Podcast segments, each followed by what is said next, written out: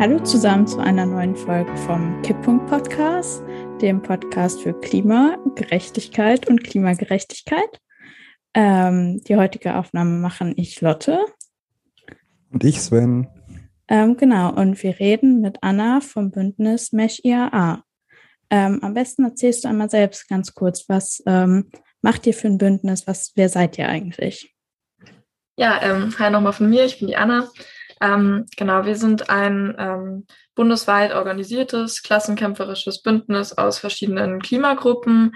Und ähm, wir haben eben zur IAA in München diesen Sommer ähm, ja, Proteste organisiert und Aktionen durchgeführt und sind jetzt eben ein Bündnis, das vermutlich zur nächsten IAA auch wieder was machen wird und äh, sich dazwischen eben jetzt erstmal nicht mehr so äh, trifft, aber immer noch connected ist über die verschiedenen offenen Klimatreffen, die da Teil sind.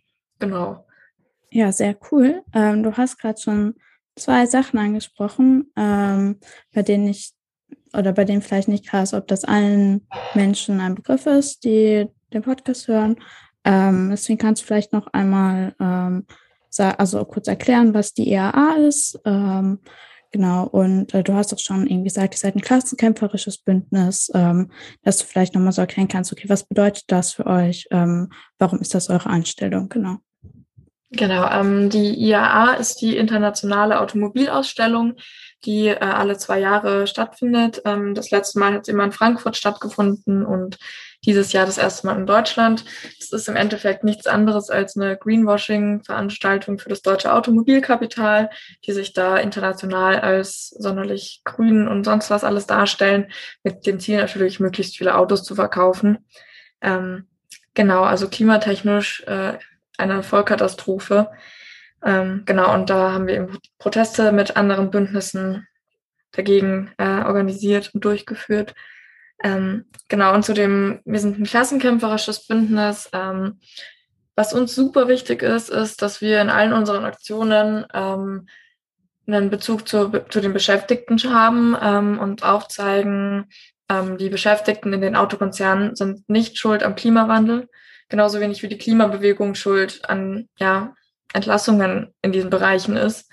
Ähm, das ist uns super wichtig. Das haben wir auch in unseren Aktionen, war das auch äh, eines der Hauptthemen, warum wir diese Aktionsform gewählt haben. Ähm, ich glaube, da kommen wir später noch mal ein bisschen genauer dazu. Mhm. Genau, und zusätzlich ist uns einfach super wichtig zu zeigen, wer ist verantwortlich für die Klimakrise. Und zwar ist das dieses System, in dem wir leben. Wir leben im Kapitalismus, ein System, das ähm, rein darauf ausgerichtet ist, für einige wenige Profite, möglichst viele Profite zu erwirtschaften. Und diese einigen wenigen sind eben Leute wie Susanne Klatten und Stefan Quandt, denen eben BMW gehört. Ähm, das sind die Leute, die die Entscheidungen treffen, immer mehr Autos zu bauen und nicht die Beschäftigten dort. Genau, für, was habt ihr denn ähm, dieses Jahr auf der IAA gemacht und auch so ein bisschen, warum habt ihr das gemacht? Also wie hat sich irgendwie eure Aktionsform auch ähm, mit halt eben dem inhaltlichen Basis so verbunden für euch? Also wir haben uns bei der IAA den Konzern Bosch ausgesucht ähm, weil Bosch ein Konzern ist, der sich als wahnsinnig grün darstellt und als wahnsinnig fortschrittlich. Ähm, und zusätzlich ist in München gerade die Situation, dass das Bosch-Werkwerk am Leim ähm, geschlossen werden soll. Da werden Teile von Verbrennerautos hergestellt unter dem Vorwand des Klimaschutzes. Ähm, Im Endeffekt sagt Bosch, äh, ja, wir können hier keine Verbrennerteile mehr herstellen in Deutschland, das ist wirtschaftlich nicht mehr rentabel, ähm, ja, Umstellung auf E-Mobilität. Was Bosch eigentlich macht, ist die Produktion einfach in Billiglohnländer wie zum Beispiel Brasilien zu verlagern. Ähm, das heißt, eben mit weniger Kosten mehr produzieren zu können. Und zwar dieselben Verbrennerteile, nur eben nicht mehr in Deutschland. Und die Beschäftigten aus diesem Werk sollen eben entlassen werden dafür. Und da hat sich dann im August oder Ende Juli eine Kampagne gegründet in München, Klimaschutz und Klassenkampf heißt die, ähm, die sich eben ja gemeinsam eben die Beschäftigten aus dem Boschwerk und die lokale Klimabewegung ähm, gegen diese Schließung vereint haben und gegen diese Schließung gekämpft haben und immer noch kämpfen. Ähm, und zwar mit dem Ziel zu erwirken, dass in diesem Werk ähm, ja gesellschaftlich nützliche und klimafreundliche Produkte hergestellt werden, anstatt diesen Verbrennerteilen. Ähm, genau, da wurde sich dann mit den Betriebsräten kurz geschlossen, mit Beschäftigten gesprochen, die alle meinten, wir können in diesem Werk auch andere Sachen produzieren. Es gibt wahnsinnig viele Sachen, die wir hier produzieren könnten, die der Gesellschaft wirklich nutzen. Ähm, Bosch möchte das aber nur nicht, weil sie damit nicht so viele Profite machen können. Und ähm, genau, deswegen haben wir uns auch eben diesen Konzern Bosch ausgesucht, um diese Kampagne zu unterstützen, um zu zeigen, dass Klimabewegung und Beschäftigte sich zusammentun können und einen gemeinsamen Kampf führen können und auch müssen. Und ähm, genau, da haben wir uns bei der IAA eben in zwei Finger aufgeteilt. Äh, ein Finger hat die, ja den Bosch-Stand auf den IAA Open Spaces blockiert. Ähm, genau, die IAA war eben in München aufgeteilt in die ganze Stadt. Die haben irgendwie alle öffentlichen Flächen bekommen, ähm, um dort ihre Autos auszustellen. Und ähm, einen dieser Ausstellungsorte hat eben Bosch gehabt. Der wurde von unserem Finger eben blockiert. Dort wurden Reden gehalten, Transparente hinterlassen und eben einfach dieses Greenwashing vor allem aufgedeckt. Bosch ist de facto kein grüner Konzern ähm, und entlässt äh, unter dem Vorwand des Klimaschutzes Beschäftigte und ja, produziert den ganzen äh, Autoscheiß irgendwo anders weiter, wo sie halt mehr Profite machen können und Beschäftigte noch schlechter bezahlen. Und zeitgleich hat ein anderer Finger von unserem Bündnis ähm, ja einen Soli-Ausflug an das Werk, Werk am Leim gemacht, wo eben auch ein Transparent hinterlassen wurde und äh, eben inhaltliche Botschaften hinterlassen wurden. Einfach so ein Solidaritätsgruß an die Beschäftigten dort und auch nochmal da, um dem Konzern zu zeigen, wir nehmen das hier nicht hin und wir kämpfen für die Erhaltung dieses Werks und für die Umstellung der Produktion. Und genau zusätzlich haben wir uns ähm, am nächsten Tag, am Samstag von der IAA noch an der großen Demonstration äh, beteiligt mit einem eigenen Blog. Genau, so als Abschluss. Ja, äh, sehr interessant auf jeden Fall. Jetzt habt ihr ja mit diesem äh, klassenkämpferischen Anspruch äh, schon irgendwie wesentliche Unterschiede zu weiten Teilen der Klimabewegung. Äh, inwiefern äh, schneidet euch das ab von, von diesen Teilen der Klimabewegung und es waren ja auch bei der IAA wirklich äh, eigentlich alle Teile der Bewegung in München haben dahin mobilisiert und äh, Aktionen gemacht, die irgendwie innerhalb ihres Spektrums ablaufen. Wie, in welchem Zusammenhang standet ihr damit? Also auf jeden Fall haben wir inhaltlich natürlich ein bisschen andere Ansichten in manchen äh, Bereichen, ähm, sind ein bisschen anders organisiert, haben andere Fokusse, ähm, sind aber natürlich solidarisch mit allen Gruppen und Aktionsformen, die sich ja gegen die Richtigen richten, und zwar das Autokapital und ähm, ja eben Politik, die auf der Seite des Autokapitals steht und somit für Klimazerstörung steht. Ähm, wir hatten auch eine gemeinsame Pressekonferenz auf der IAA, also äh, eben alle Gruppen des zivilen Ungehorsams haben ein gemeinsames Camp gehabt und waren auch im ständigen Austausch. Und ich glaube, dass super wichtig ist, dass wir über unterschiedliche Positionen nicht einfach schweigen und sie irgendwie hinnehmen, sondern dass wir unsere unterschiedlichen Erfahrungen und ja, Herkünfte aus der Klimabewegung nutzen ähm, und daraus eben gemeinsam eine Expertise entwickeln und ein gemeinsames Ziel entwickeln ähm, genau, um eben auch eine gemeinsame Schlagkraft aufbauen zu können. Merkt ihr durch eure andere Herangehensweise an die Klimafrage und auch an das Zusammendenken äh, der Kämpfe der Klimabewegung, der Arbeiterinnenbewegung und auch die Lösungsansätze, die ihr seht, beziehungsweise die Feindbilder, die eben klar im, im, in den großen Kapitalströmen äh, seht. Ähm, merkt ihr dadurch einen anderen, eine andere Auseinandersetzung mit euch als Klimabewegung? Ähm. ähm ich glaube, es ist ein bisschen was Neues. Das ist ein ja, neuer Akteur in der Klimabewegung auf eine gewisse Weise. Ähm, aber ich glaube nicht, dass das irgendwie der Sache für Klimagerechtigkeit gemeinsam zu kämpfen groß im Weg steht, wenn wir darüber reden können und wenn wir das ausdiskutieren können. Ähm, und auch das Thema, ähm, ja, eben Beschäftigte, das ist ja auch was, was oder klassenkämpferische äh, Einstellungen, das ist ja auch was, was irgendwie ankommt in der Klimabewegung. Wir haben wahnsinnig viel Resonanz bekommen auf diese Klimaschutz- und Klassenkampagne, ähm, wo wirklich irgendwie super, super viele Klimagruppen ja einfach Vorträge hören wollten und wissen wollten, was habt ihr denn da gemacht und wie habt ihr das gemacht und sich das auch irgendwie ein bisschen, ja, vielleicht schauen, ob das bei ihren Betrieben lokal auch irgendwie funktionieren könnte. Ähm, und ich glaube, dass auch irgendwie unsere Aktionen bei der IAA schon so ein bisschen Interesse eventuell geweckt haben bei manchen Leuten, um auch irgendwie dieses abstrakte Klimaschutz heißt Klassenkampf, was wir immer sagen, ähm, ein bisschen greifbarer zu machen. Und das ist auch ein Ziel gewesen von unserer Aktion, das greifbar zu machen. Ähm, aber klar gibt es inhaltliche Unterschiede noch und äh, unterschiedliche Strömungen, die auch irgendwie nicht immer an einem Tisch sitzen. Ähm, aber ich glaube, es ist ja was ganz Normales, dass wenn man äh, zu manchen Sachen einfach ein bisschen unterschiedliche Positionen hat und unterschiedliche Strategien sieht, ähm, ja, dass man sich halt erst durch Diskussionen ja und praktische Erfahrungen, die man gemeinsam macht, irgendwie annähern kann. Ähm, aber ich glaube, es ist definitiv möglich und noch ein Weg, der funktionieren kann. Ja, ist das auf jeden Fall mega wichtig. Ähm, genau, du hast jetzt ein bisschen was dazu gesagt, so wie irgendwie euer Verhältnis war oder ist zu irgendwie anderen Teilen der Klimabewegung. Ähm, genau, was jetzt natürlich irgendwie so ein bisschen die, was die zweite Seite von irgendwie Klimaschutz als Klassenkampf ist, wäre so, also wie arbeitet ihr in den Betrieben, wie sprecht ihr ArbeiterInnen an, ähm, wie ist irgendwie euer Verhältnis so zu den Gewerkschaften vor Ort? Genau, das wäre auch sehr interessant. Mhm. Ja, auch da stehen wir natürlich genauso wie alle anderen vermutlich noch relativ am Anfang, ähm, was jetzt zum Beispiel bei dieser Bosch-Kampagne schon auch einfach ein Schritt war, ähm, um den Beschäftigten einerseits zu zeigen, hey, wir als Klimabewegung stehen auf eurer Seite und machen euch nicht verantwortlich für den Klimawandel, weil ihr das nicht seid. Und ähm, wir kämpfen mit euch gemeinsam. Das hat schon massiv auch in, ja, in, die, in den Betrieb natürlich, aber auch bundesweit in Bosch-Betriebe und auch in Gewerkschaften, also vor allem in die IG Metall reingewirkt. Ähm, und auch in die Klimabewegung hat das eben so ein Signal gesetzt. Aber natürlich äh, ist es ein bisschen schwierig immer. Man kann das auch nicht auf alle Betriebe so sehen.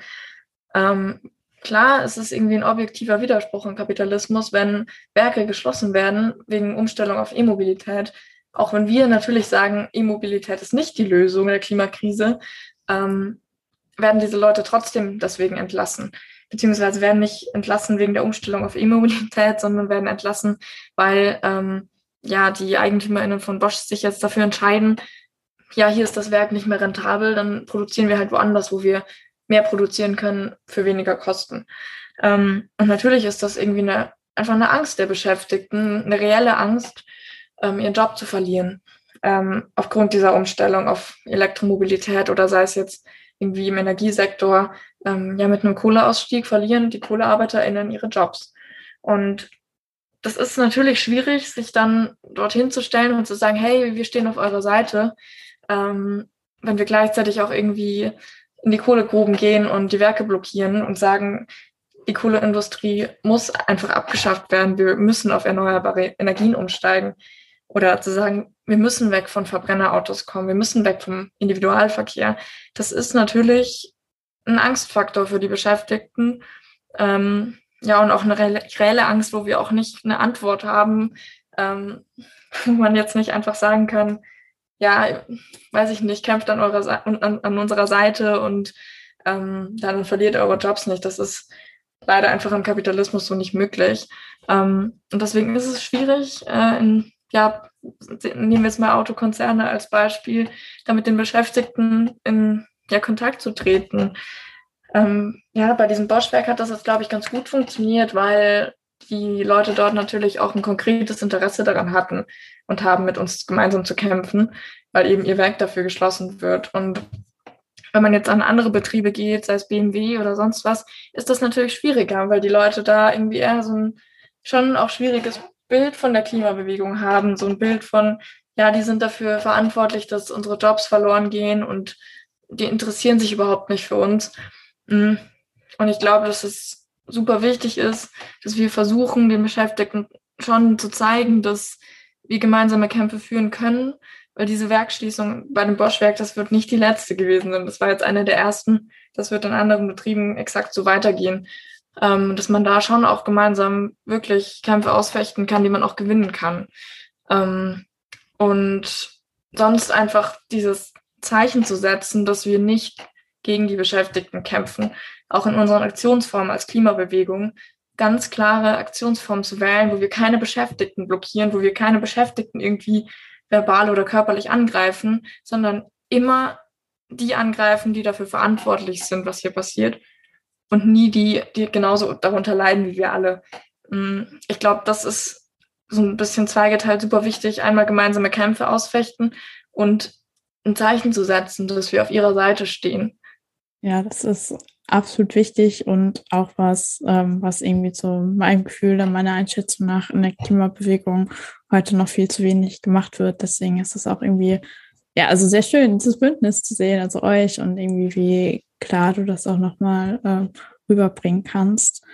Ähm, ich weiß, vielleicht kannst du ähm, noch mal ein bisschen konkreter auf diese ähm, Bosch-Aktion jetzt dieses Jahr bei der IAA erzählen, ähm, wie, was für Erfahrungen ihr da gemacht habt, was ihr vielleicht irgendwie daraus mitnehmen, was ihr irgendwie daraus gelernt habt. Ähm, ähm, aus dieser Aktion, was so halt zum Beispiel die Organisation ähm, oder die von Zusammenbringung von irgendwie Klimabewegung und ArbeiterInnenbewegung angeht. Ähm, genau, bei unseren Aktionen während der IAA waren die Beschäftigten nicht involviert, also wussten nichts davon und haben sich daran auch nicht beteiligt. Ähm, das haben wir bewusst so geplant, um auch die Beschäftigten natürlich eben nicht zu gefährden. Ähm, genau, haben das eben als einerseits, also es hatte natürlich zwei Ziele. Also einmal ging es natürlich konkret auch gegen den Konzern Bosch und gegen die IAA, ähm, weshalb wir auch zwei Ziele gewählt haben. Eben das ja, die Aktion am Bosch Werk war eben eine reine Solidaritätsaktion. Das haben die Beschäftigten mitbekommen, ähm, die Beschäftigten gesehen, wir meinen das wirklich ernst und wir stehen auf ihrer Seite. Ähm, das Bosch Management natürlich auch mitbekommen. Das ist ja auch äh, in die Medien ziemlich reingekommen. Das hat ihnen natürlich überhaupt, überhaupt nicht gefallen. Ähm, zu sehen, dass die Klimabewegung sich jetzt auf einmal mit ja, den WerksarbeiterInnen solidarisiert und ihre bescheuerte Ausrede von wegen, ja, wegen Klimaschutz müssen wir euch jetzt entlassen, halt nicht funktioniert. Ähm, und unsere andere Aktion an den Open Spaces von der IAA war natürlich auch einfach ein klares Signal, hey, die IAA ist einfach ein Greenwashing-Event, was hier so nicht stattfinden kann, ohne gestört zu werden. Ähm, und da natürlich auch nochmal mit dem Ziel Bosch, um unsere Aktion gegen Bosch einfach zu verhärten. Mhm. Ich glaube, was wir daraus auf jeden Fall ähm, gelernt haben, ist, da kommen wir auch später sicherlich nochmal dazu, ähm, dass es möglich ist, unter so einem massiven ja, Polizeiaufgebot, was während der IAA eben geherrscht hat, Aktionen zu machen, sogar zwei Aktionen zu machen. Ähm, und äh, dass wir eben gelernt haben, Aktionen zu machen, die sich klar an die Beschäftigten richten, und zwar im positiven Sinne. Ich glaube, das war auch so eins unserer größten Ziele, eben dieses Symbol zu setzen für die Beschäftigten und für die Klimabewegung und natürlich aber auch für Leute, die weder beschäftigt in diesen Werken sind noch in der Klimabewegung aktiv sind.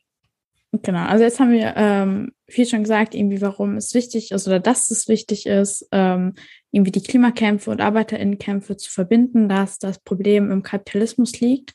Ähm, vielleicht kannst du es nochmal so ein bisschen genau ausführen. Also wie befeuert der Kapitalismus oder vielleicht auch spezifisch das Autokapital ähm, die Klimakrise und warum ist es eben wichtig, dass wenn wir irgendwie gegen die Klimakrise kämpfen, ähm, auch immer gegen den Kapitalismus kämpfen? Mhm. Also der Kapitalismus ist ein Wirtschaftssystem, das danach funktioniert, für einige wenige immer mehr Profite zu erwirtschaften. Das bedeutet, der Kapitalismus strebt nach einem unendlichen Wachstum. Es müssen immer mehr Profite erwirtschaftet werden. Das funktioniert nur, indem immer mehr produziert wird ähm, und auch immer neue Sachen produziert werden, ähm, die eben irgendeinen Bedarf stillen von Leuten, der überhaupt nicht existiert das ist der Kapitalismus schafft irgendwelche Bedarfe von Menschen durch massive Werbung und durch das Einreden, du brauchst jetzt unbedingt dieses neue Auto, was Menschen natürlich eigentlich überhaupt nicht bräuchten. Ähm, und somit wirtschaftet der Kapitalismus eben nicht nach reellen Bedürfnissen von Menschen, sondern danach eben diese Profitlust der Kapitalistinnen zu stillen ähm, oder diesen Kapit äh, Profitbedarf. Es ist ja keine Lust, es ist ein Bedarf im Kapitalismus. Ähm, und natürlich ist ein unbegrenztes Wachstum auf einer Erde, die nur begrenzte Ressourcen hat, nicht möglich. Irgendwann gibt's halt einfach kein Erdöl mehr und äh, irgendwann ist halt ja unsere Atmosphäre so sehr verpestet, dass es einfach nicht weitergeht. Ähm, und deswegen ist das einfach ein System, was mit Klimagerechtigkeit nicht vereinbar ist. Ähm, jetzt mal rein aus dieser klimatechnischen Sicht. Und mit Gerechtigkeit ist es sowieso nicht vereinbar. Ähm, der Kapitalismus funktioniert ja so, dass eben einige wenige immer reicher werden, immer mehr Profite erwirtschaften, ähm, dadurch, dass andere für sie arbeiten. Das heißt, einige Personen wie Stefan Quandt, Susanne Klatten, die jetzt irgendwie BMW äh, AnteilseignerInnen sind, ja, sind halt auf die Welt gekommen und haben den Konzern BMW geerbt. Und äh, ja, alle anderen schauen, dass sie irgendwie einen Job bekommen und für die Profite von jemand anderem arbeiten. Man arbeitet nicht dafür, dass ja irgendwie alle Menschen genug zu essen haben, wenn man Essen produziert, sondern man produziert, damit der Konzern, der das herstellt, weiteres Wachstum hat. Und ähm, in einem System, in dem es immer nur um diesen Wachstum geht und immer nur darum, dass einige Menschen immer reicher werden und immer mehr haben, kann man natürlich weder Gerechtigkeit noch irgendwie ja Klimaschutz schaffen. Ähm, ja, und das ist auch der Grund, warum jetzt zum Beispiel diese ganze E-Auto-Sache, Konzerne merken, sie können Verbrennerautos nicht mehr verkaufen hier, zumindest in der westlichen Welt. Ich meine, fast alle Menschen, die sich leisten können und wollen, haben mittlerweile ein Auto. Ähm, und ja, dann merken sie, hm, hier kommen wir nicht mehr wirklich weiter. Dann gibt es natürlich zwei verschiedene Möglichkeiten. Einmal, sie suchen sich neue Absatzmärkte, das heißt, sie verkaufen ihre Autos irgendwo anders in Ländern, wo noch nicht alle Menschen Autos haben, die gerne eins hätten. Ähm, oder sie denken sich andere Möglichkeiten aus, um genauso viel oder mehr Profit machen zu können. Und da sind die E-Autos natürlich eine super Lösung. Die kommen irgendwie allen super grün vor. Die kann man als ja, klimafreundlich verkaufen. Ähm, dann kaufen sich irgendwelche gut verdienten Leute noch ein E-Auto dazu. Ähm, ja, und somit können äh, eben die Kapitalistinnen diese Profite weiter steigern, nur halt unter einem grünen Image. Das ist auch eine unserer großen Kritiken an der IAA eben, dass das jetzt so ein E-Auto-Prestige-Event geworden ist, wo sich eben Autokonzerne als grün lackieren. Weil das sind sie nicht. Die produzieren die Verbrenner in irgendwelchen Billiglohnländern, wo sie die Menschen noch mehr ausbeuten können, wo es überhaupt keine Umweltauflagen gibt, produzieren sie ja dieselben Sachen weiter, verkaufen aber hier in Europa oder in Amerika eben nur noch, ja, diese, oder nicht nur noch, aber super viel diese E-Autos ähm, und geben so den Anschein, sie tun ja total viel für den Klimawandel. Ähm, genau, vielleicht so eine ganz Kurzfassung, warum im Kapitalismus eben wirklicher Klimaschutz nicht möglich ist, weil sich Konzerne einfach immer irgendwelche grünen, scheingrünen Lösungen ausdenken werden, ähm, um ja so zu tun, als täten sie genug, aber immer mit dem Gedanken Profite. Immer mit dem Gedanken, mehr Profite zu machen als im Jahr davor. Ja, das ist auf jeden Fall voll wichtig, das immer äh, äh, an erste Stelle zu stellen, diese, diesen Fakt, dass Kapitalismus eben zwangsläufig Umweltzerstörung bringt. Jetzt hast du schon einen, also diesen sehr wichtigen äh, Aspekt angesprochen. Ein anderer Aspekt von, ähm, von Kapitalismus ist die soziale Ungleichheit, die in der Gesellschaft immer wieder und zwangsläufig produziert. Ähm, und ein wichtiger Aspekt von sozialer Ungleichheit ist eben der der Mobilität. Kannst du vielleicht dazu auch ein bisschen was sagen? Ja, also ich glaube zum Beispiel E-Autos sind ja so eine Lösung, die ähm, zumindest zum jetzigen Zeitpunkt noch relativ viel Geld kosten. Ähm, das heißt, es können sich nur einige wenige Leute leisten, die eben genug verdienen, um sich so ein E-Auto zu kaufen. Ähm, abgesehen davon, dass ein E-Auto ökologisch jetzt auch nicht sonderlich sinnvoll ist und unter unmenschlichen Bedingungen produziert wird, ähm, ist es auch hier nur für wenige Menschen zugänglich. Und Menschen, die eben weniger verdienen, meistens zum Beispiel ein Dieselauto fahren, bekommen dann sowas wie Dieselfahrverbote irgendwie auferlegt und haben dann überhaupt keine Möglichkeit mehr auf Mobilität. Wenn man sich dann den Bereich ja, ÖPNV und generell äh, Bahnverkehr mal anschaut, ich meine, das ist sackteuer. Es landen jedes Jahr um die 7000 Menschen in Deutschland im Knast, weil sie schwarz gefahren sind, weil sie sich kein Ticket leisten können. Ähm, während ja andere Leute irgendwie fünf Lamborghinis im Garten stehen haben und ja die Autoindustrie im Geld schwimmt, ähm, sind Bahntickets so teuer, dass du ja für weniger Geld nach Mallorca fliegen kannst, als mit dem Zug nach Stuttgart zu fahren. Ähm, und somit sind halt einfach Mobilität eine totale Klassenfrage. Wer kann sich überhaupt leisten, mobil zu sein? Und wer kann sich leisten, ein Auto zu besitzen und auch mit diesem Auto fahren zu dürfen? Wer kann sich leisten, überhaupt Zug zu fahren? Ähm, und deswegen ist auch diese ja, E-Mobilität-Sache und so, es ist halt wieder eine Abschiebung der eigentlichen Verantwortung ähm, auf die KonsumentInnen und schadet somit, wie sehr oft in solchen Scheinlösungen, natürlich gering verdienten Menschen. Ähm, auch wenn man sich generell mal irgendwie den Bahnverkehr anschaut, ähm, der wird seit Jahrzehnten kaputt gespart. Das sieht man ja, dass bei der Deutschen Bahn irgendwie ja Verspätungen normaler sind als Pünktlichkeit, ähm, dass Züge nicht mehr fahren können, dass Schienen völlig kaputt sind und äh, nicht mehr funktionsfähig sind. Ähm, ja, während jährlich immer weiter Autobahnen gebaut werden und jetzt irgendwie der Dannruder Forst für eine neue Autobahn abgeholzt wird, ähm, sieht man natürlich, wo die, ja, wo die Prioritäten liegen. Ähm, in der Politik natürlich, aber sowieso in der Wirtschaft. Äh, jetzt könnte man ja ähm, sagen, okay, irgendwie mit an, angesichts der Klimakrise, angesichts dessen, wie äh, krass sozial ungerecht ähm, auch irgendwie dieser individualisierte Autoverkehr ist, ähm, wie kann das sein, dass wir den überhaupt noch haben? Ähm, also so ein bisschen provokant gefragt, ähm, wie kann es sein, dass zum Beispiel eine Regierung oder Regierungen ähm, nichts daran machen, obwohl das Problem ja eigentlich so offensichtlich ist? Hm, also ich glaube, dieser Punkt Regierungen, sobald du in einem kapitalistischen System regieren möchtest, gliederst du dich automatisch in dieses System ein. Ähm, alle bürgerlichen Staaten haben eigentlich exakt eine Funktion, und zwar den Kapitalismus zu schützen. Das kann, also deswegen funktionieren ja auch so Sachen wie die IA überhaupt.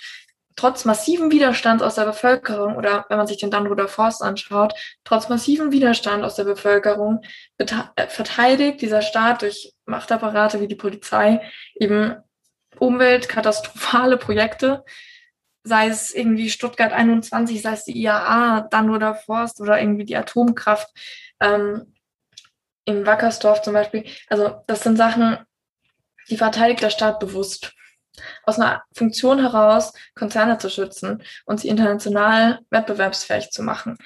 Ähm, deswegen ist ja auch dieses Verhältnis von uns irgendwie als Klimabewegung, die sich gegen das Kapital richtet und den bürgerlichen Staat auch so schwierig, sagen wir es mal so. Weil wir natürlich in allen unserer Aktionen und unserer Analyse gegen diesen Staat stehen müssen. Der verteidigt dieses Kapital und nicht uns. Ähm, das ist auch keine Überraschung, wenn die Polizei unverhältnismäßig brutal auf irgendwelche Proteste losgeht, die ja konkret die IAA stören. Ähm, weil eben die Aufgabe dieses Staates ist, die Profite dieser Konzerne zu schützen. Und wenn man sich das dann auch mal irgendwie anschaut, da gibt es, finde ich, ein gutes Symbolbild, wie ja Söder eben die ja, EigentümerInnen und Chefs eben der Autoindustrie empfangen hat. Das war ja in diesem königlichen Saal in der Residenz und wie dann mit den Protestierenden umgegangen wird. Also irgendwie, was dem IAA-Camp für Steine in den Weg gelegt wurden und was von der Gewalt irgendwie ja immer wieder auf Leute eingeprügelt wurde. Man sieht auf jeden Fall, auf wessen Seite dieser Staat steht. Und das tut er nicht nur an der Frage, ja, Klimaschutz, das tut er in sämtlichen Fragen. Ich meine, warum ist es so eine Diskussion, einen Mindestlohn zu erhöhen, der 12 Euro beträgt, was ein Lohn ist, der keiner Arbeit irgendwie gerecht wird. Ähm, aber es ist überhaupt kein Problem, während einer Corona-Krise die massive Dividenden an äh, ja, Susanne Klatten und Quant, also an BMW auszuschütten, und zwar in Milliardenhöhe. Da ist das Geld immer da. Warum ist es nicht möglich, die Löhne von PflegerInnen zu erhöhen oder ähm, ja, das Gesundheitssystem wieder zu verstaatlichen, was massiv notwendig wäre. Es wird immer gesagt, das Geld ist nicht da. Aber man muss sich halt anschauen, für was ist das Geld nicht da. Das Geld ist nicht da, wenn es darum geht, Profite zu verdienen, sagen wir es mal so. Aber wenn es darum geht, Profite zu sichern und möglich zu machen für einige wenige, dann ist immer Geld da von diesem Staat. Und diese Konzerne werden und mit allen Mitteln geschützt. Ähm, und deswegen werden Regierungen ähm, in, und Parteien, die nach einer Regierung streben in diesem System, niemals das gegen dieses System selbst machen. Außerdem sind natürlich alle Menschen, die in einem kapitalistischen Land aufgewachsen sind, auch sozialisiert in einem kapitalistischen System. Und man versteht ja nicht von heute auf morgen, oh, das System, in dem wir leben, funktioniert eigentlich überhaupt nicht, wenn ich soziale Gerechtigkeit möchte, wenn ich Klimagerechtigkeit möchte, wenn ich das Patriarchat stürzen möchte. Dann funktioniert das System ja nicht. Und ähm, ich glaube, dass das eben so ein bisschen schwierig ist zu sagen, warum existiert der Kapitalismus immer noch? Ähm, ich glaube einfach, wahnsinnig viele Menschen sehen überhaupt keine Perspektive außerhalb des Kapitalismus und sehen noch viel, viel weniger eine Möglichkeit, diese Perspektive durchzusetzen. Ähm, ja, und aus Parlamenten und Regierungen wird sicherlich keine antikapitalistische äh, Rebellion kommen. Ja, also wir stimmen dir absolut zu und du hast es sehr gut, sehr kurz und also klar auf den Punkt gebracht. Wenn, ja, also es ist klar, wir können uns irgendwie in Sachen Klimagerechtigkeit nicht auf diesen Staat verlassen. Ähm, was ist denn, also die Position von Smash ERA dazu? Was, was ist dann, was wir machen müssen? Ähm, wie können wir es tatsächlich erreichen, dass wir irgendwie in einer Welt leben, die ähm, sozial und ökologisch gerecht ist? Ich glaube, das können wir nur erreichen, indem wir eine starke, handlungsfähige Bewegung aufbauen, die fähig ist, auf der Straße und in Betrieben zu kämpfen. Ähm, was im Kapitalismus ein wahnsinnig großes Machtmittel ist, ist der Streik. Streik ist was, womit seit der Kapitalismus existiert, massive Verbesserungen, sowas wie irgendwie ja der Zwölf-Stunden-Tag erstmal und dann irgendwann der Acht-Stunden-Tag erkämpft worden sind, ähm, weil durch Streiks, und zwar politische Streiks, die mit politischen Forderungen oder Generalstreiks in Konzernen ähm, eben Konzerne wirklich unter Druck gesetzt werden können. Ähm, das sieht man auch in feministischen Hinsichten immer wieder, dass ein ökonomischer Streik ähm, innerhalb von wahnsinnig kurzer Zeit wahnsinnige Schlagkraft entwickelt, weil Stillstand in diesem System bedeutet Profitverlust, bedeutet Krise. Und ähm, wenn jetzt angenommen, das wäre jetzt natürlich gerade ein bisschen utopisch, aber angenommen, wir schaffen es, dass ein Großteil der Beschäftigten bei BMW streikt und sagt, wir arbeiten nicht mehr, bis diese und jene Forderungen erfüllt sind. Ähm, das hätte eine wahnsinnige Schlagkraft dem Konzern gegenüber. Das würde vermutlich ja eben dazu führen, dass der Konzern diese Forderungen erfüllen muss. Ähm, und wenn man das dann natürlich nicht nur auf einen Konzern bezieht, sondern sagt, heute fordern wir alle Beschäftigten aus der Kohleindustrie auf zu streiken und nicht mehr zu arbeiten, ähm, das kann wirkliche Veränderungen schaffen. Und das ist auch ein Grund, warum wir so wahnsinnig darauf pochen, eben mit den Beschäftigten aus diesem Konzern zusammenzuarbeiten. Was super wichtig ist, ist, dass wir uns alle als eine Klasse, also alle arbeitenden Menschen, sich auch einer Klasse ja zugehörig fühlen. Und zwar der Klasse der Arbeitenden, also der Arbeiterinnenklasse. Der Klasse, die arbeiten geht, um leben zu können. Und zwar arbeiten geht für andere. Und dann gibt es eben die Kapitalistinnenklasse, die eben nicht arbeiten muss, sondern andere ausbeutet und äh, andere hat, die für sie arbeiten ähm, für ihre Profite arbeiten, sagen wir es mal so. Ähm, und ich glaube, dieses Klassenbewusstsein, wir sind eine Klasse, wir haben keine sonderlich unterschiedlichen ja, Bedürfnisse und sonderlich unterschiedlichen Ansichten eigentlich, wie Beschäftigte bei BMW oder bei RWE, sondern wir haben irgendwie alle einen Feind, den wir von oben sehen, und zwar das Kapital. Das sind die, die die ganze Klimazerstörung möglich machen. Das sind die, die es möglich machen, dass wir schlecht bezahlt werden und jeden Tag irgendwie acht Stunden arbeiten müssen, um leben zu können. Dass in anderen Ländern Menschen noch viel, viel schlechter bezahlt werden und viel, viel mehr ausgebeutet werden. Ähm, ich glaube, das ist super, super wichtig, dieses Bewusstsein zu haben. Das sind objektiv eigentlich überhaupt keine unterschiedlichen Interessen. Die müssen wir nur schaffen zu verbinden. Und diese Spaltung von Klima- und Arbeiterinnenbewegungen, die ist ja auch eine bewusste Spaltung, die ja von oben gemacht wird, die in jeder bürgerlichen Presse immer wieder aufgemacht wird, um diese Schlagkraft zu nehmen. Weil angenommen, die ganze Klimabewegung geht auf die Straße und führt Kämpfe aus auf der Straße und gleichzeitig streiken Beschäftigte in sonst was für Konzernen, dann haben wir wirklich eine Möglichkeit, Dinge zu erkämpfen. Ähm, und ich glaube, dass das super wichtig ist aus Klimaperspektive, dass wir uns zusammentun als Klimabewegung Beschäftigte. Ähm, genau, um auch im, wenn man das auf alle anderen Sektoren auch erweitert, auch dieses System in Frage stellen zu können und eine Bewegung zu werden, die wirklich eine Machtfrage stellen kann und wirklich die Möglichkeit hat, auch gegen dieses System vorzugehen, nicht nur abstrakt sagen zu können, wir finden dieses System blöd, und äh, im aktuellen Stadium ist es, glaube ich, einfach super wichtig, dass wir uns organisieren. Und zwar kontinuierlich, dass wir nicht nur ja, weiß was ich, alle zwei Jahre zur IAA oder bei Ende Gelände auf die Straße gehen, sondern dass wir kontinuierlich Strukturen aufbauen, die wachsen und ja inhaltlich auch wachsen, nicht nur zahlenmäßig, sondern auch sich strategisch weiterentwickeln, diskutieren, ähm, Aktionen machen und äh, so eben eine Schlagkraft aufbauen können, sich vernetzen mit anderen Bewegungen, mit Gewerkschaften. Ähm, ja, dass wir eben fähig sind zu handeln. Eine Frage, die mir gekommen ist während deiner Ausführung, ist, dass wir immer sehr viel darüber reden, wie wir Klimabewusstsein in die ArbeiterInnenbewegung tragen, beziehungsweise zu den ArbeiterInnen selber.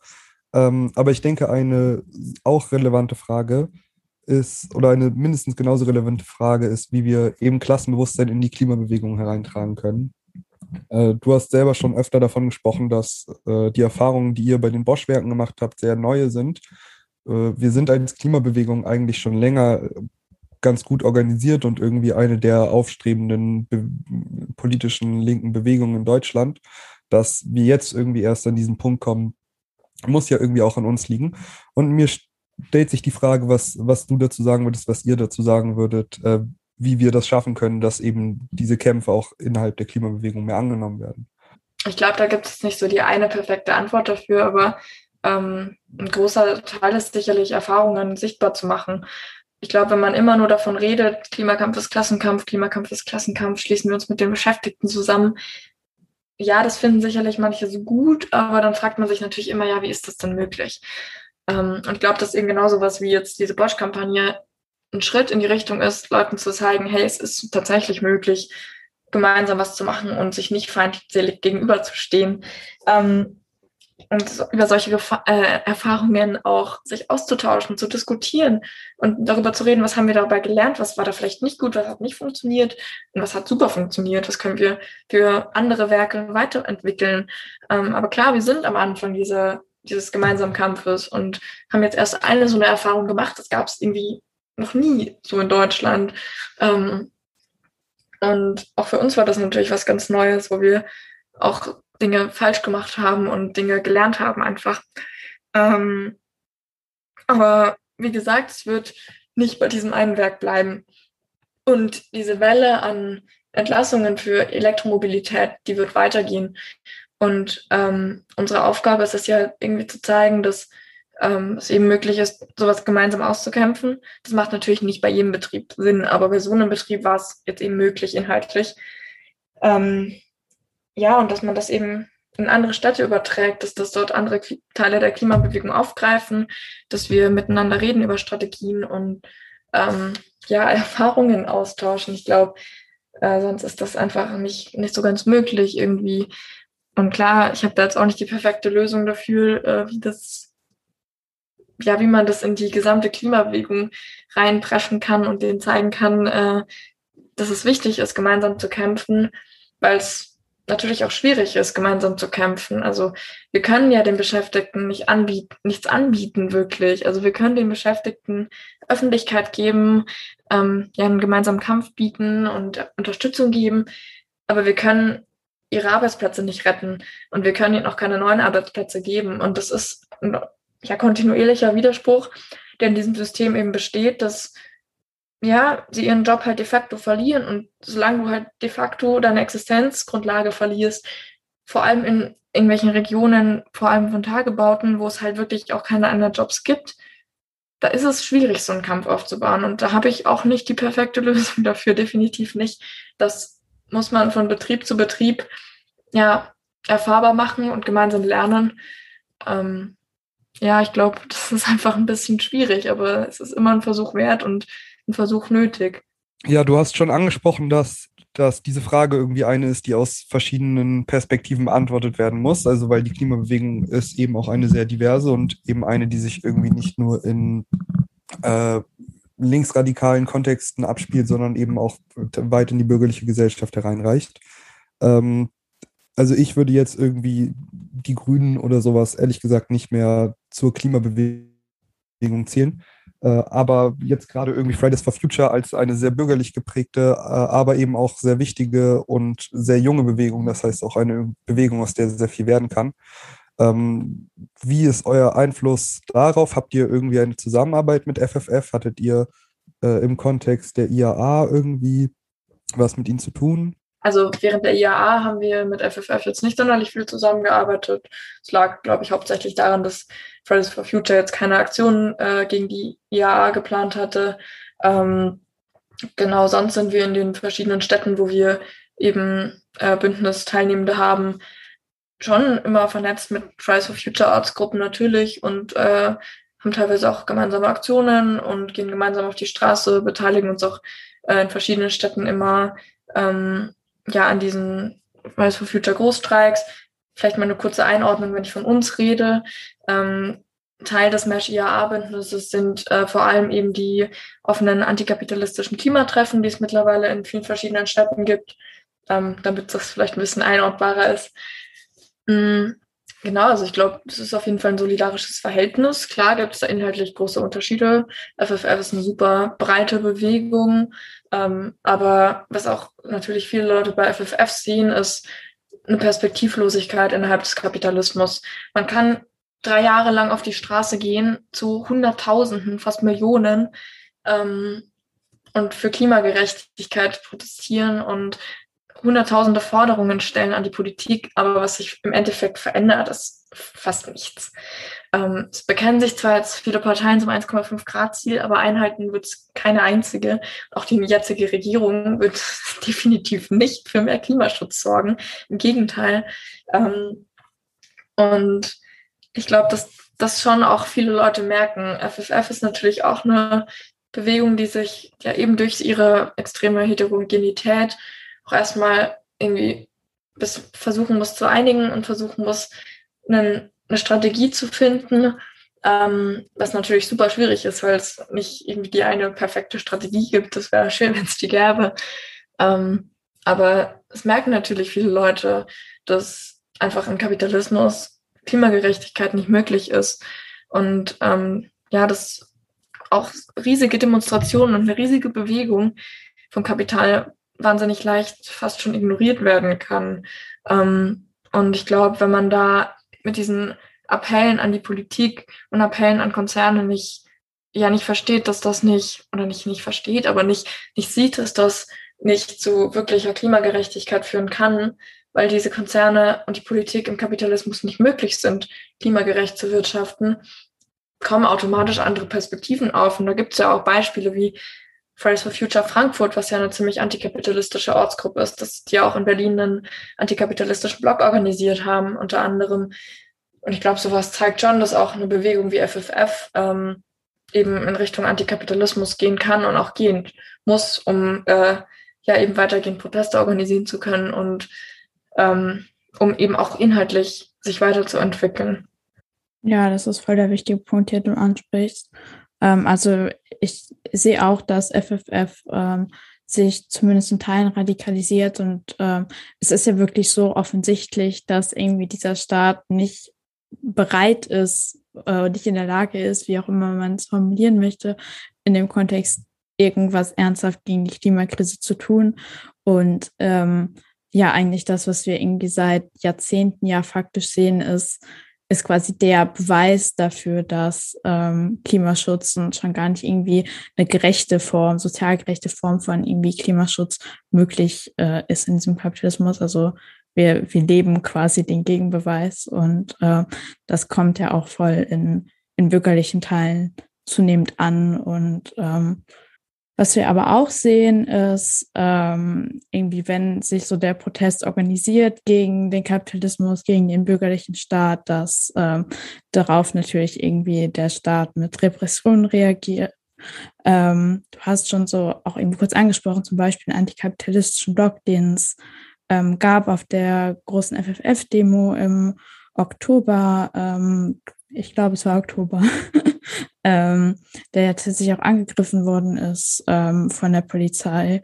Und ähm, auf der IAA ähm, gab es ja auch ziemlich krasse Re Polizeirepressionen. Ähm, vielleicht kannst du ein bisschen was dazu sagen, wie ähm, genau was zu dem Thema Repression sagen bei euch auf den Aktionen, bei der IAA generell, aber gerne auch darüber hinaus, wenn du das so ein bisschen einordnen möchtest. Mm, was man natürlich bei Repression immer sieht, ist, dass sie sich gegen die richtet, die diesem System wirklich gefährlich werden, beziehungsweise die Profiten gefährlich werden. Ähm, wenn wir uns anschauen, welche Bewegungen eben Repression abbekommen und welche nicht, das sieht man dann immer noch mal sehr deutlich. Also wenn man sich anschaut, was für eine massive Repression in Wackersdorf geherrscht hat, obwohl da super, super viele Menschen aus unfassbar unterschiedlichen Kontexten, also militante Linke neben ja irgendwelchen Menschen von der Kirche gemeinsam protestiert haben, ähm, was da für eine massive Repression und Polizeigewalt vom Staat kam, weil eben tatsächlich was aufgehalten wurde. Und das sieht man jetzt zum Beispiel auch immer bei den Ende-Gelände-Protesten, die konkret Kohlekraftwerke zum, zum Stopp bringen. Ähm, oder bei der IAA, die konkret daran hindern, Autos zu verkaufen und konkret diese Konzerne angreifen, dass solche Proteste so gut wie immer von massiver Polizeigewalt und Repression begleitet sind. Dass ja, Leute irgendwie in den Knast gehen, wenn irgendein Auto beschädigt wird, wenn eine Konzernzentrale beschädigt wird, wenn Bagger kaputt gehen, sowas. Das sind Sachen, da sieht man, sobald eben eine Bewegung, eine Gruppe es schafft, konkret Profite zu stoppen oder zu senken sogar, geht der Staat dagegen vor. Ähm, das ist natürlich nicht nur im Klimabereich so, das ist in super vielen anderen Bereichen auch so. Ähm, und sobald eben sich Bewegungen und Gruppierungen eben so weit radikalisieren, dass sie sagen, wir stellen uns gegen dieses System. Und gegen dieses System ist auch dieser Staat. Mhm. Geht der Staat natürlich dagegen vor. Und das haben wir auch bei der IAA natürlich selbst auch abbekommen. Es ist ja nicht nur die Polizeigewalt auf den Aktionen konkret, sondern äh, es ist natürlich auch Repression danach, also dass Leute Anzeigen bekommen, dass Hausdurchsuchungen kommen, dass ja Leute währenddessen festgenommen werden, sowas. Das ist natürlich eine Einschüchterungsmaßnahme. Das ist ein Versuch, Menschen, äh, die sagen, hey, wir stellen uns aktiv gegen dieses System, wir stellen uns aktiv gegen diesen und jenen Konzern. Ähm, das ist natürlich, ja, der Staat versucht, diese Menschen dazu zu bringen, damit aufzuhören. Und ähm, Repression ist natürlich auch ein Mittel, was oft funktioniert, wenn wir damit falsch umgehen. Ähm, also ich glaube, was ganz, ganz wichtig ist, ist, dass wir von Repressionen nicht überrascht sind. Das wird immer wieder passieren, wenn wir eben ja solche Aktionen machen, die sich gegen den Staat richten, ähm, gegen die Polizei auch richten, ähm, gegen Konzerne richten, beziehungsweise gegen äh, ja das Kapital richten. Ähm, ja, und ich glaube, wir müssen lernen, damit umzugehen und wir müssen unsere Strukturen so aufbauen, dass der Staat nicht fähig ist, sie durch Repression zu zerschlagen. Das heißt, wir müssen auf eine Art und Weise unsere Aktionen planen, dass der Staat nicht davor weiß, was wir machen werden. Und ähm, das hat natürlich jetzt auch während der IAA für uns zumindest äh, ganz gut funktioniert, ähm, dass auch unsere Aktionen ja, beide wie geplant stattfinden konnten. Ähm, sind natürlich auch von uns Leute danach irgendwie in die Gesa gekommen und so ähm, das war ja auch irgendwie wieder zu erwarten bei der IAA. Ähm, aber wir haben es trotzdem geschafft und nicht nur wir natürlich, sondern auch alle anderen Bündnisse, trotz von einem Polizeiaufgebot von 4500 Polizeikräften in München plus dauernd Helikopter und der ganze, das ganze Camp überwacht und äh, natürlich die Open Spaces extremst überwacht und die Messe, äh, da bist du nicht reingekommen, wenn du äh, eben selbst ja, Leute zu zweit wurden da irgendwie rausgegriffen. Ähm, also trotz einer massiven Überwachung ist es möglich gewesen, Proteste auf die Straße zu bringen. Ähm, und ich glaube, dass wir einfach eben auf diese Repression gefasst sein müssen, dass wir uns bewusst sein müssen, sobald wir uns gegen den Staat stellen, sobald wir uns gegen dieses Wirtschaftssystem stellen, bekommen wir Repression ab. Ähm, das ist keine Überraschung, das können wir auch nicht einfach ausschalten. Ähm, unser Kampf ist wichtig, der ist notwendig und der ist auch absolut legitim. Ähm, und mit Repression kann man kollektiv umgehen. Das muss man natürlich äh, danach kollektiv aufarbeiten und äh, ja, Strafen, Anzeigen, sonst was, äh, eben alles gemeinsam tragen, ähm, damit eben niemand damit alleine dasteht, weil das ist natürlich genau das Ziel von Repression. Einzelne Menschen fertig machen, damit sie aufhören mit Aktivismus. Ähm, ja, aber ich glaube, wenn wir damit gemeinsam kollektiv umgehen, dann funktioniert das auch. Und klar, es ist nicht schön, aber äh, es ist auch kein Grund, warum wir mit Politik aufhören sollten. Voll, da hast du auf jeden Fall recht. Ich habe auch das Gefühl, dass ähm, die Klimabewegung mit Repressionen schon, also so bis zu einem gewissen Punkt relativ gute Erfahrungen hat diese Sachen, so, äh, gerade irgendwie Leseraufenthalte, die du auch gerade angesprochen hast und so, dass damit auch, also dass da in, innerhalb der Klimabewegung ein relativ schnelles Handlungs, also eine relativ schnelle Handlungsmöglichkeiten entstanden sind, auch darauf zu reagieren.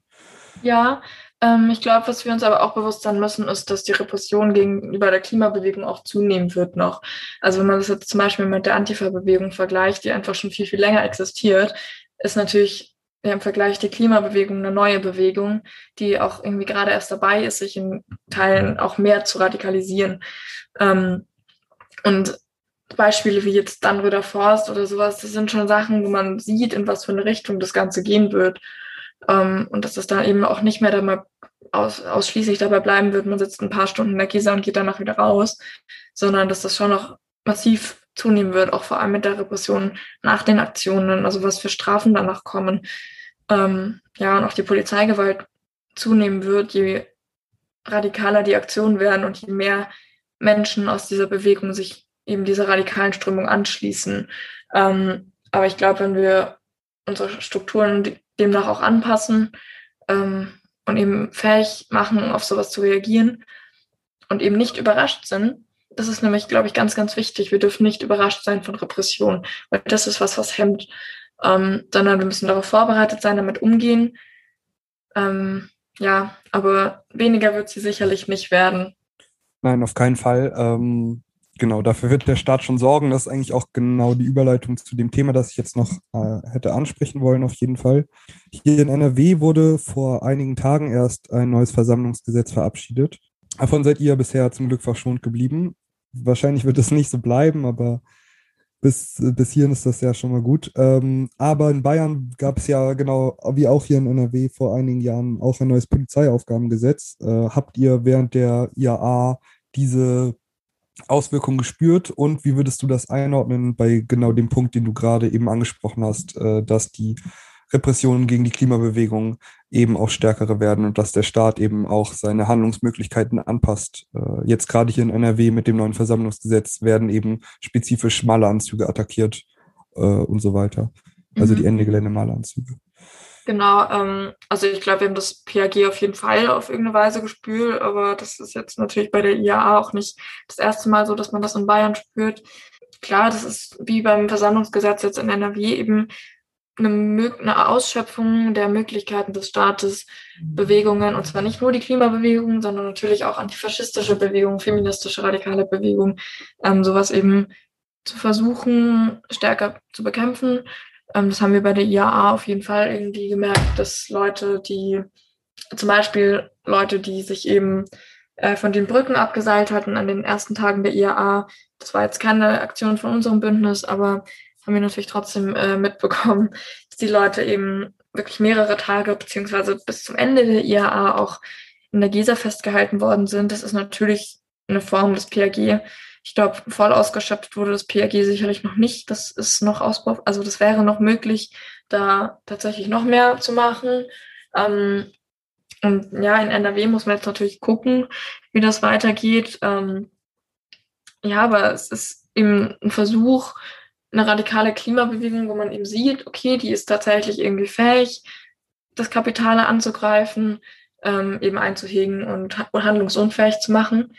Ähm, und das ist natürlich genau unsere Aufgabe, auf sowas auch zu reagieren und dann nicht aufzuhören zu kämpfen oder unsere Kämpfe irgendwie abzuschwächen, sondern konkret unsere Strukturen zu verbessern, ähm, dass wir eben auf sowas reagieren können. Genau, ja, also ich habe ähm, was du gesagt hast zum Thema Repression, ähm, gerade in der Hinsicht, dass wir ähm, darauf vorbereitet sein müssen und dass wir irgendwie sehen müssen, Repressionen werden irgendwie, also sind es jetzt und werden wahrscheinlich in der Zukunft noch mehr ein Teil sein von unserem legitimen Kampf.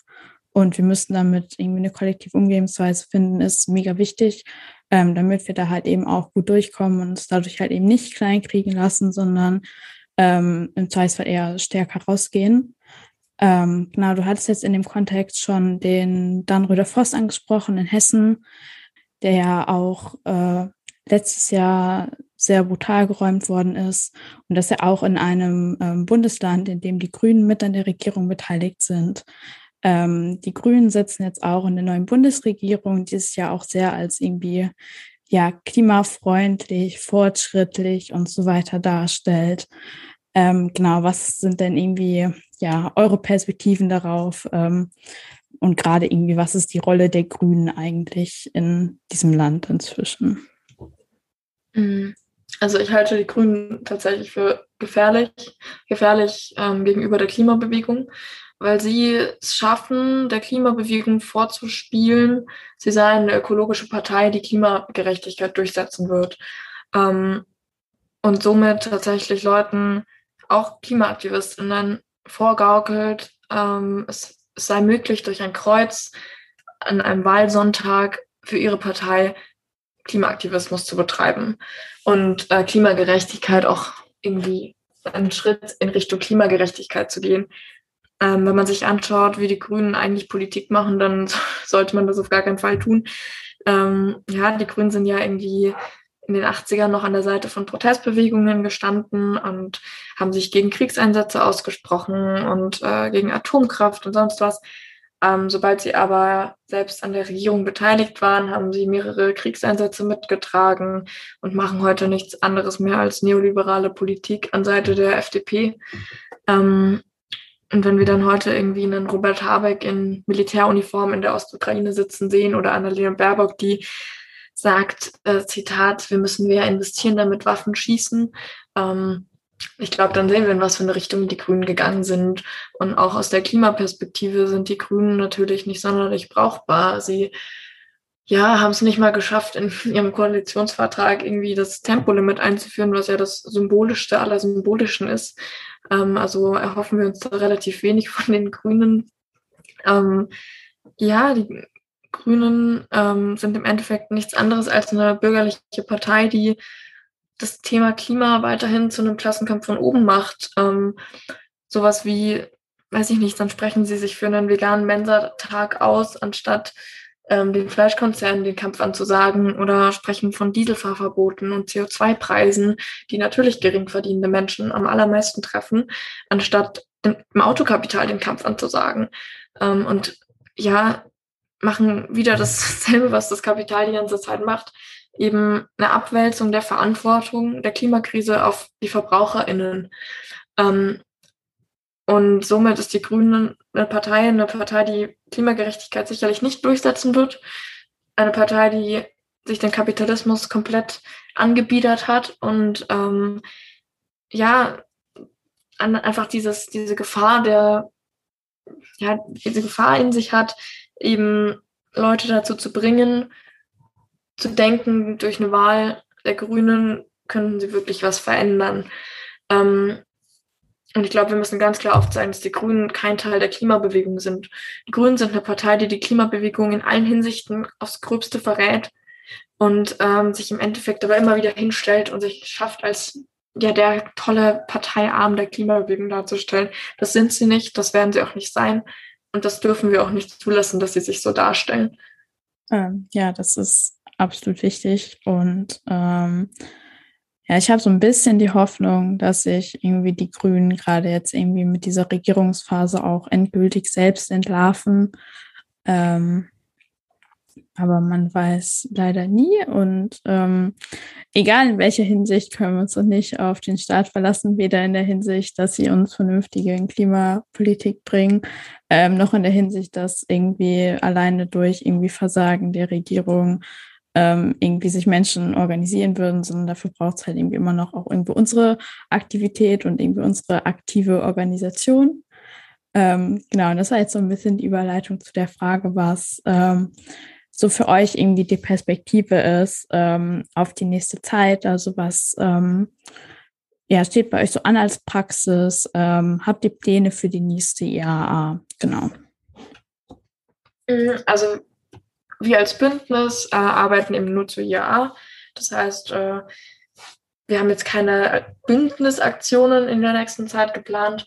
Ähm, aber was natürlich ständig passiert, ist Organisierung in lokalen Strukturen.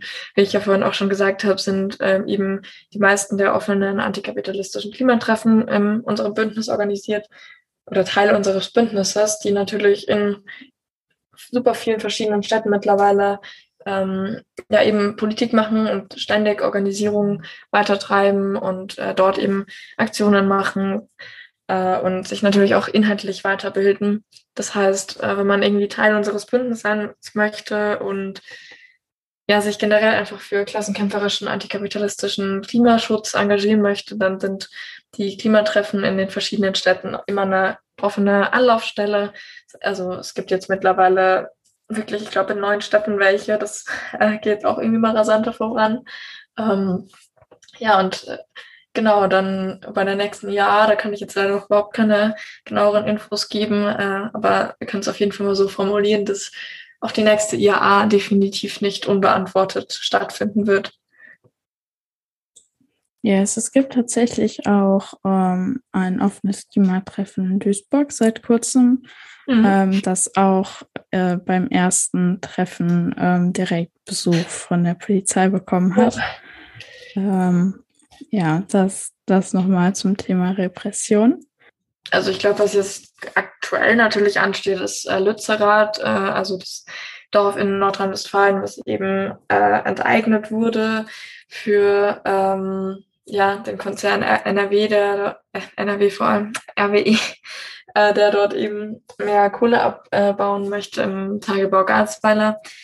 Ähm, ja, und das ist natürlich ein Ort des Widerstandes für die Klimabewegung und ein Ort, wo wir auch einfach sehen, wie dieser Staat eben auf der Seite von Konzernen steht, also dass einfach ein Dorf enteignet wird, damit mitten in der Klimakrise RWE mehr Kohle abbaggern kann, finde ich ein gutes Symbolbild. Also sobald jemand aus der Klimabewegung oder aus anderen klassenkämpferischen Bewegungen sagt, wir müssen Konzerne enteignen, schreit die ganze bürgerliche Welt auf, was für radikale Linke das doch sein, das kann doch nicht wahr sein. Und wenn ein Dorf enteignet wird, mitten in der Klimakrise, um mehr Profite zu machen, mit der klimaschädlichsten Methode äh, Energie zu erwirtschaften, dann ist das völlig in Ordnung und dann funktioniert das in diesem Staat.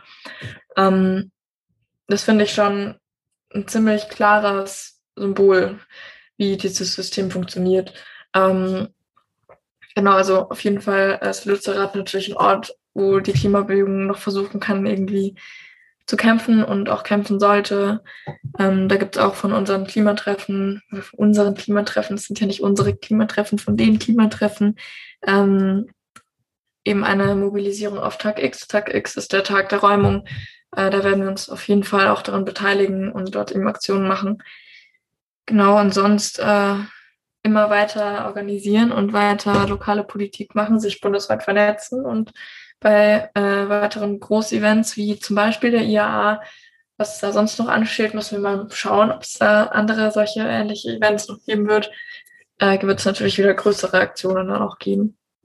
Ja, voll. Und also gerade irgendwie Lützerath und alle anderen Dörfer, die für die Kohle abgebaggert werden, alle irgendwie Häuser, die irgendwelchen Autobahnen im Weg standen, zeigen nochmal irgendwie die Absurdität ja auch vom irgendwie Kapitalismus. Irgendwie für Konzerne darf enteignet werden, aber wenn irgendwas gegen Konzerne enteignet werden soll, ähm, ist das die absolute Katastrophe. Genau. Ja. Ich glaube, ähm, das muss natürlich auch unser Ziel sein, zu sagen, dass wir eben Konzerne vergesellschaften müssen, dass wir als Arbeitende selbst entscheiden, was sie produzieren und nicht irgendwelche Leute, die zufällig Eigentümer dieses Konzerns sind, entscheiden, was wir produzieren. Weil wir als Beschäftigte natürlich die Macht haben, ähm, zu sagen, was wir produzieren. Das ist ja nicht nur in Autokonzernen, so ist ja in allen Konzernen so in diesem System, dass die Beschäftigten eigentlich die Macht haben, weil die Beschäftigten die einzigen sind, die dafür sorgen können, dass äh, Dinge überhaupt produziert werden. Und äh, deswegen ist natürlich dieser Punkt Enteignung und Vergesellschaftung auch ein ganz essentieller, den wir brauchen, ähm, um auch irgendwie tatsächlich Klimagerechtigkeit schaffen zu können und eine bedürfnisgerechte Produktion schaffen zu können. Ähm, genau. Das ist natürlich einfach ein Gefahrenfaktor für diesen Staat und deswegen äh, wird natürlich für dieses Wirtschaftssystem vor allem, das äh, wird natürlich immer so besorgt reagiert, sagen wir es mal so, wenn Leute davon sprechen, Konzerne zu enteignen. Ähm, aber ich finde es nur immer noch einfach absurd, wie, wie hingenommen das ist, dass jetzt einfach Lützerath und andere Dörfer für so ein klimakatastrophales Projekt wie Garzweiler eben ja, einfach enteignet werden und auch Gerichte dem natürlich einfach zustimmen, weil sie eben auch auf der Seite des Kapitals im Endeffekt stehen. Ja, ich denke, es ist wirklich klar, dass jetzt gerade nach der sogenannten Klimawahl, die eben ausgegangen ist mit all, allem anderen als irgendwie einem, einem Klimaergebnis in irgendeiner Form, ähm, dass wir eben diese Kämpfe jetzt besonders, besonders äh, ja, entschlossen führen, außerhalb eben der staatlichen Strukturen, wie, wie du gerade sehr richtig äh, ja, ausgeführt hast, eben niemals irgendwie wirklich die Klimakatastrophe insofern aufhalten werden, weil es halt außerhalb ihrer wirtschaftlichen Möglichkeiten liegt. Ja, absolut. Ähm, wenn wir langsam zum Ende kommen ähm, von irgendwie unseren Fragen und wenn du jetzt auch nicht nochmal noch was hast, was du irgendwie, weiß nicht, noch auf dem Herzen hast, was irgendwie gerade noch gefehlt hat, worüber wir gesprochen haben. Okay. Ähm, haben wir am Ende immer äh, unsere Kipppunktfrage, weil unser ähm, Podcast heißt ja Kipppunkt, also mit Bezug ähm, auf natürlich irgendwie die Kipppunkte, die wir im Erdsystem haben. Ähm, aber es soll auch so ein bisschen halt abzielen auf die Frage, haben wir soziale Kipppunkte? Ähm, deswegen ist so die Frage, die wir am Ende immer stellen, ähm, glaubst du, dass wir irgendwie an einem Kipppunkt sind im weitesten Sinne? Mm, ich glaube, das ist ein bisschen schwierig zu sagen, ähm, aber ich glaube schon, dass äh, es gerade eine gewisse Umbruchstimmung gibt, vor allem in der Klimabewegung, die sich ja auch immer weiter radikalisiert und immer weiter erkennt, dass in diesem System wirkliche Klimagerechtigkeit nicht möglich ist. Ähm, ich glaube schon, dass das gerade eine Zeit ist, wo sich diese Frage für viele stellt und viele auch eine Antwort danach suchen und auch Antworten darauf finden. Ähm, und natürlich haben wir auch irgendwie gesamtgesellschaftlich, wirtschaftlich, ich weiß nicht, ob man das jetzt Kipppunkt nennen möchte, aber eine Umstellung. Also ähm, wir leben gerade in einer Zeit einer Pandemie, die irgendwie die Wirtschaftskrise, die sowieso schon existiert, äh, immer weiter verstärkt, also die Inflation immer weiter vorantreibt und äh, ja, viele Konzerne jetzt irgendwie nur noch funktionieren gerade oder funktioniert haben, die Corona-Zeit, ähm, durch staatliche Subventionen. Ähm, also ich glaube schon, dass das eine Zeit ist, in der sich Dinge verändern und in der Menschen erkennen, dass ähm, dieses System so nicht funktioniert und auch nicht stabil ist. Also der Kapitalismus lebt ja mit Krisen ähm, immer wieder, wenn man sich das historisch anschaut, immer wiederkehrenden Krisen. Ähm, und ist natürlich kein System, was in sich stabil ist. Weil natürlich, sobald irgendwie durch irgendwelche Faktoren, wie jetzt zum Beispiel eine Pandemie, äh, Profite ausfallen, ähm, sofort Wirtschaftskrisen auftauchen und sofort das ganze System irgendwie ins Wanken gerät. Und ich glaube, das zeigt Leuten schon auf, dass das kein System der Ewigkeit sein muss. Ähm, genau, und in der Klimabewegung findet definitiv, glaube ich, ein Umbruch statt. Ja, dann ähm, mit dieser Aussicht ähm, würde ich sagen, vielen Dank für dieses super spannende Gespräch. Ähm, ich finde, du hast super viele irgendwie komplexe Fragen voll gut auf den Punkt gebracht. Deswegen bin ich so ein bisschen beeindruckt. Ähm, ja, es hat mir sehr viel Spaß gemacht. Ja, danke, ich mir auf jeden Fall auch. Ich kann Leute auch nur zustimmen. Vielen Dank von mir auch. Okay, ja, ich fand, das war äh, für mich auf jeden Fall eins der besten Gespräche, die wir bisher hatten, wenn man das so sagen darf, in seinem eigenen Podcast. Das fand ähm, ich auch, ja. Also ich finde es halt mega wichtig, ähm, klarzumachen, wir müssen gegen den Kapitalismus kämpfen, um tatsächlich irgendwie Klimagerechtigkeit zu erreichen. Ähm, wir müssen uns als Klimabewegung mit ArbeiterInnenbewegung verbinden.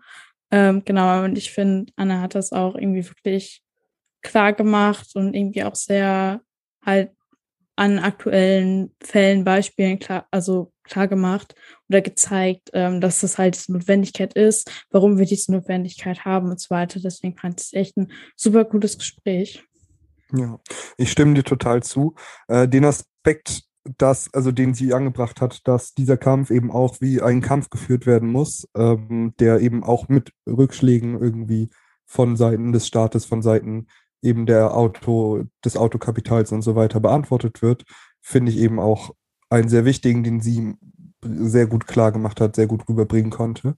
Ähm, das finde ich, müssen wir uns äh, als Klimabewegung und auch gerade als studentische Klimabewegung eben noch ein bisschen mehr klar machen, was für Opfer Leute eben auch äh, bereit sind zu geben im Sinne dieses Kampfes. Ähm, ich fand es halt auch sehr wichtig, dass sie eingeworfen hat, ähm, dass wir uns auf mehr Repression einstellen müssen, als wir die aktuell kennen. Also bekannt ist ja vor allen Dingen irgendwie zum Beispiel im Kontext von Ende Gelände oder auch Extinction Rebellion, irgendwie Gesa-Aufenthalte, ähm, dann irgendwie, ja, im Zweifelsfall eine Strafanzeige danach, ähm, von wegen Unterlassungsklagen, irgendwelche zivilrechtlichen Forderungen nach Schadensersatz in durchaus auch beachtlicher Höhe.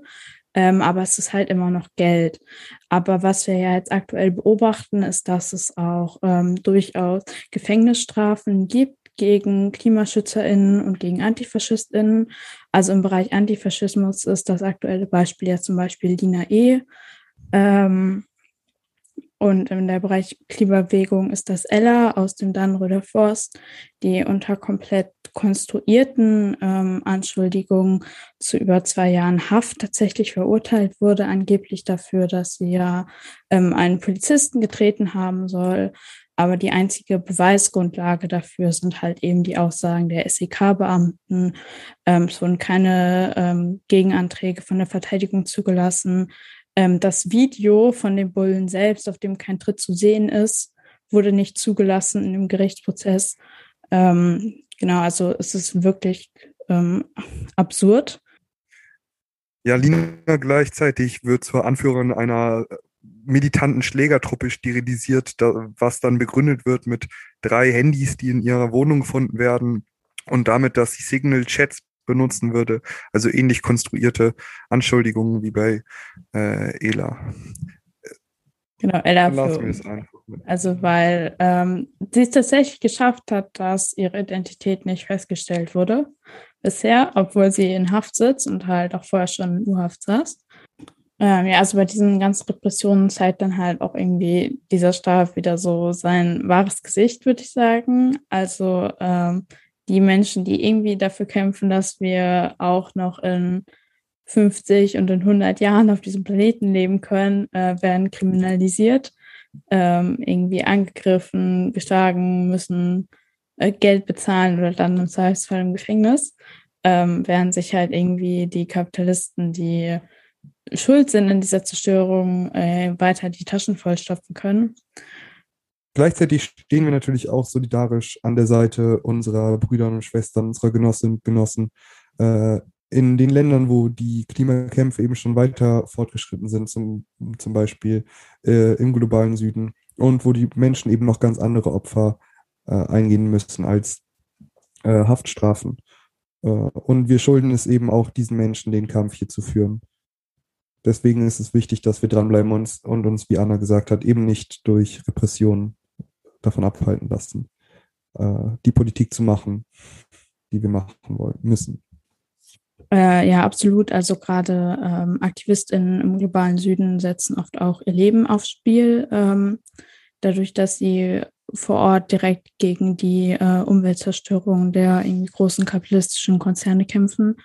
Ähm, es werden jedes Jahr mehrere hundert AktivistInnen ermordet, gerade im globalen Süden das ist nochmal eine komplett andere Ebene von ähm, Kämpfen, als wir die hier kennen, was halt auch irgendwie für uns ja eine Form von Ansporn sein sollte, ähm, uns halt eben nicht wegen, ja, so in Anführungszeichen kleinen Repressionen, ähm, weiß nicht, dem Kapital wieder zu unterwerfen.